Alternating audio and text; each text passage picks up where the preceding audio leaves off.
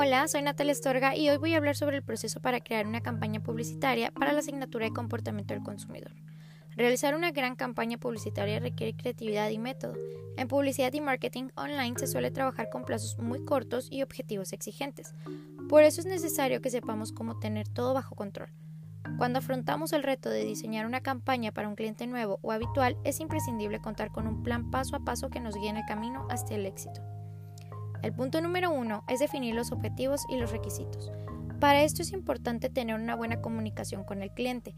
Se debe iniciar la campaña fijando el objetivo de la misma, que al final del proceso nos permitirá valorar si se ha conseguido el objetivo que buscamos y el grado de éxito. El punto número dos es el briefing. Con una meta ya fijada realizaremos un briefing, que es un documento de trabajo escrito, en el que se incluye el objetivo, el target, la definición del producto, el factor diferencial, su valor añadido o lo que aporta al consumidor. También se debe incluir un análisis de mercado, especialmente el precio, la imagen y el diseño de los productos competitivos o productos similares. El punto número 3 es la propuesta base. Este es un punto de partida y definiremos los pilares de la promoción en función de los beneficios del producto que queremos destacar. No podemos resaltar todo, por lo que nos ceñiremos a la forma más convincente, importante o distintiva. El punto número 4 es la elaboración del mensaje. Para que nuestras actividades promocionales cubran la audiencia potencial del producto, debemos publicar un mensaje simple y claro que resalte las ventajas de los productos que ofrecemos y demuestre las razones de las ventajas y su evidencia. Se debe considerar las necesidades del cliente al diseñar el mensaje. El punto número 5 es la elección de medios y realización de artes finales. Debemos elegir el método que mejor nos permita conectarnos con el público al que se dirigen nuestros productos y campañas publicitarias. Cuando se tenga una imagen clara de los medios, se tendrán que diseñar diferentes obras de arte originales para adaptarlas a los medios, porque obviamente los anuncios de televisión no son lo mismo que los anuncios en aplicaciones móviles o revistas. El punto número 6 es el diseño del plan de medios. Aunque ya sepamos qué tipo de medios queremos lanzar la campaña, debemos desarrollar un plan de medios que utilice el formato, número de apariciones y fechas.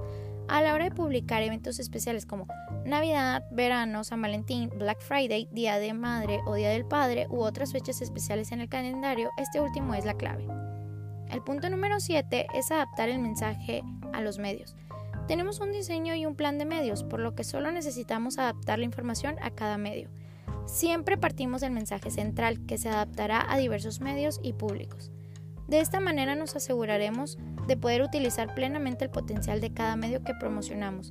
Es la mejor forma de aprovechar hasta el último peso invertido en la campaña. El punto número 8 es el seguimiento de campaña. No basta con lanzar una campaña publicitaria, se deben realizar un seguimiento en tiempo real para garantizar que la fecha límite y la apariencia de la campaña cumplen con los requisitos. El punto número 9 es el lanzamiento. Con la campaña ya en marcha tenemos que esperar el retorno en forma de nuevos clientes y un aumento de ventas. Aunque le cueste arrancar, no deberíamos parar una campaña salvo en casos excepcionales como la deformación del mensaje o una campaña que se vuelve en nuestra contra y que perjudica nuestra imagen de marca. Por último, el punto número 10 es que el control es el control de la campaña. Aquí será donde nos cuestionaremos. ¿Se han cumplido los objetivos? Es el último paso de nuestra campaña, que, que pasa por cumplir con los objetivos que nos habíamos propuesto al principio. Un aumento de ventas siempre es un acierto, sobre todo si supera nuestras expectativas, pero más allá de estas cifras debemos valorar otros datos que reflejen un refuerzo de la imagen de marca.